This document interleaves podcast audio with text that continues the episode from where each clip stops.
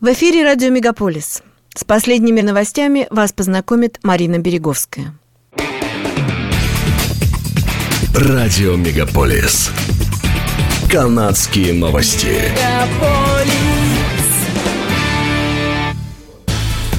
Начиная с 1 января будущего года все работники предприятий федерального подчинения имеют право оплачиваемого отпуска по болезни на 10 суток в году.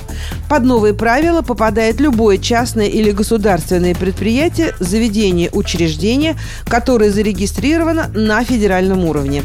Право на дополнительные дни отсутствия на рабочем месте по болезни получают все работники, отработавшие 30 дней и более на новом рабочем месте. Министр труда Канады Си Симус О'Реган, выступая на пресс-конференции, заметил, что новое право получило полное одобрение профсоюзов, которые настаивали на нем вот уже несколько лет. Центробанк Канады в эту среду готов повысить базовую ставку в связи с рекордной инфляцией, передает канал CTV. Ожидается, что ключевая ставка ЦБ Канады может быть поднята в седьмой раз за год 3,75 до 4,25%. Инфляция в Канаде находится на отметке около 7%.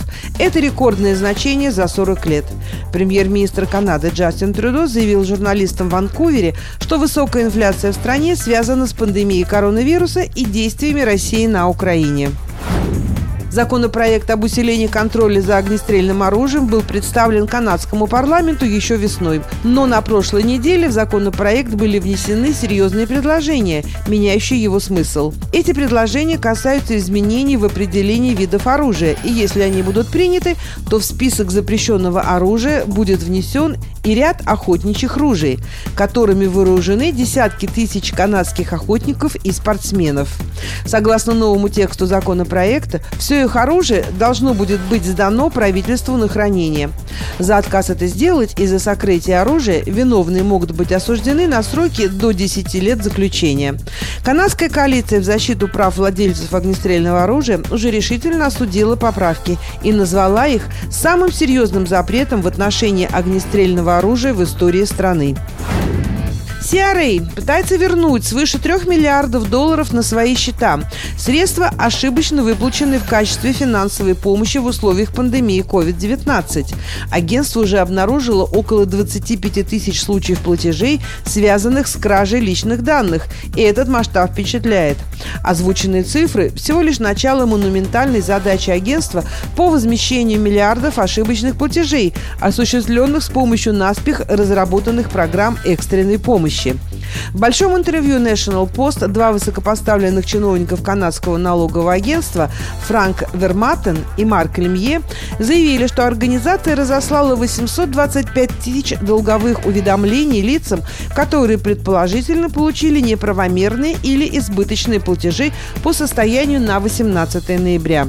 Но это число будет только расти, поскольку следователи CRA просматривают миллионы заявок на выплаты по десяткам программ COVID-19, и процесс продлится как минимум до 2025 года. Троих членов Квебекской партии, которые отказались принести присягу королю Карлу III, исключили из законодательного органа провинции, пишет газета «Деловой Монреаль».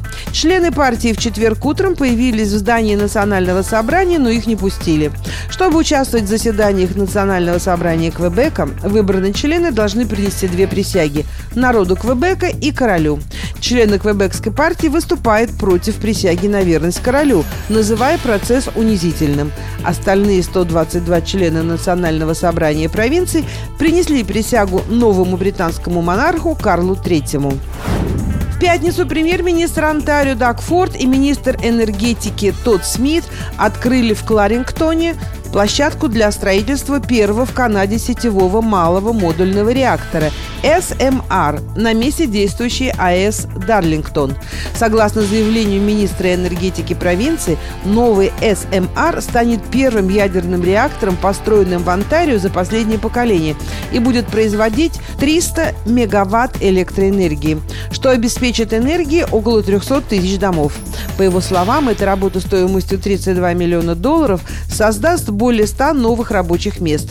В настоящее время около 60% ежедневного потребления электроэнергии в Онтарио приходится на атомные электростанции, но спрос растет.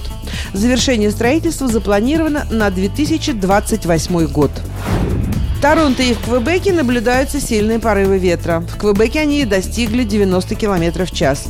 Из-за этого с 30 ноября на 1 декабря десятки тысяч домов в Монреале и в Лаврентидах остались без света. Кроме обесточивания, ветры вызвали серьезные сложности на дорогах. В отдельных случаях шоссе были перекрыты упавшими деревьями. Для большей части Южного Онтарио действует специальное метеорологическое предупреждение. Ожидается, что ливни и ветры закончатся в эти выходные.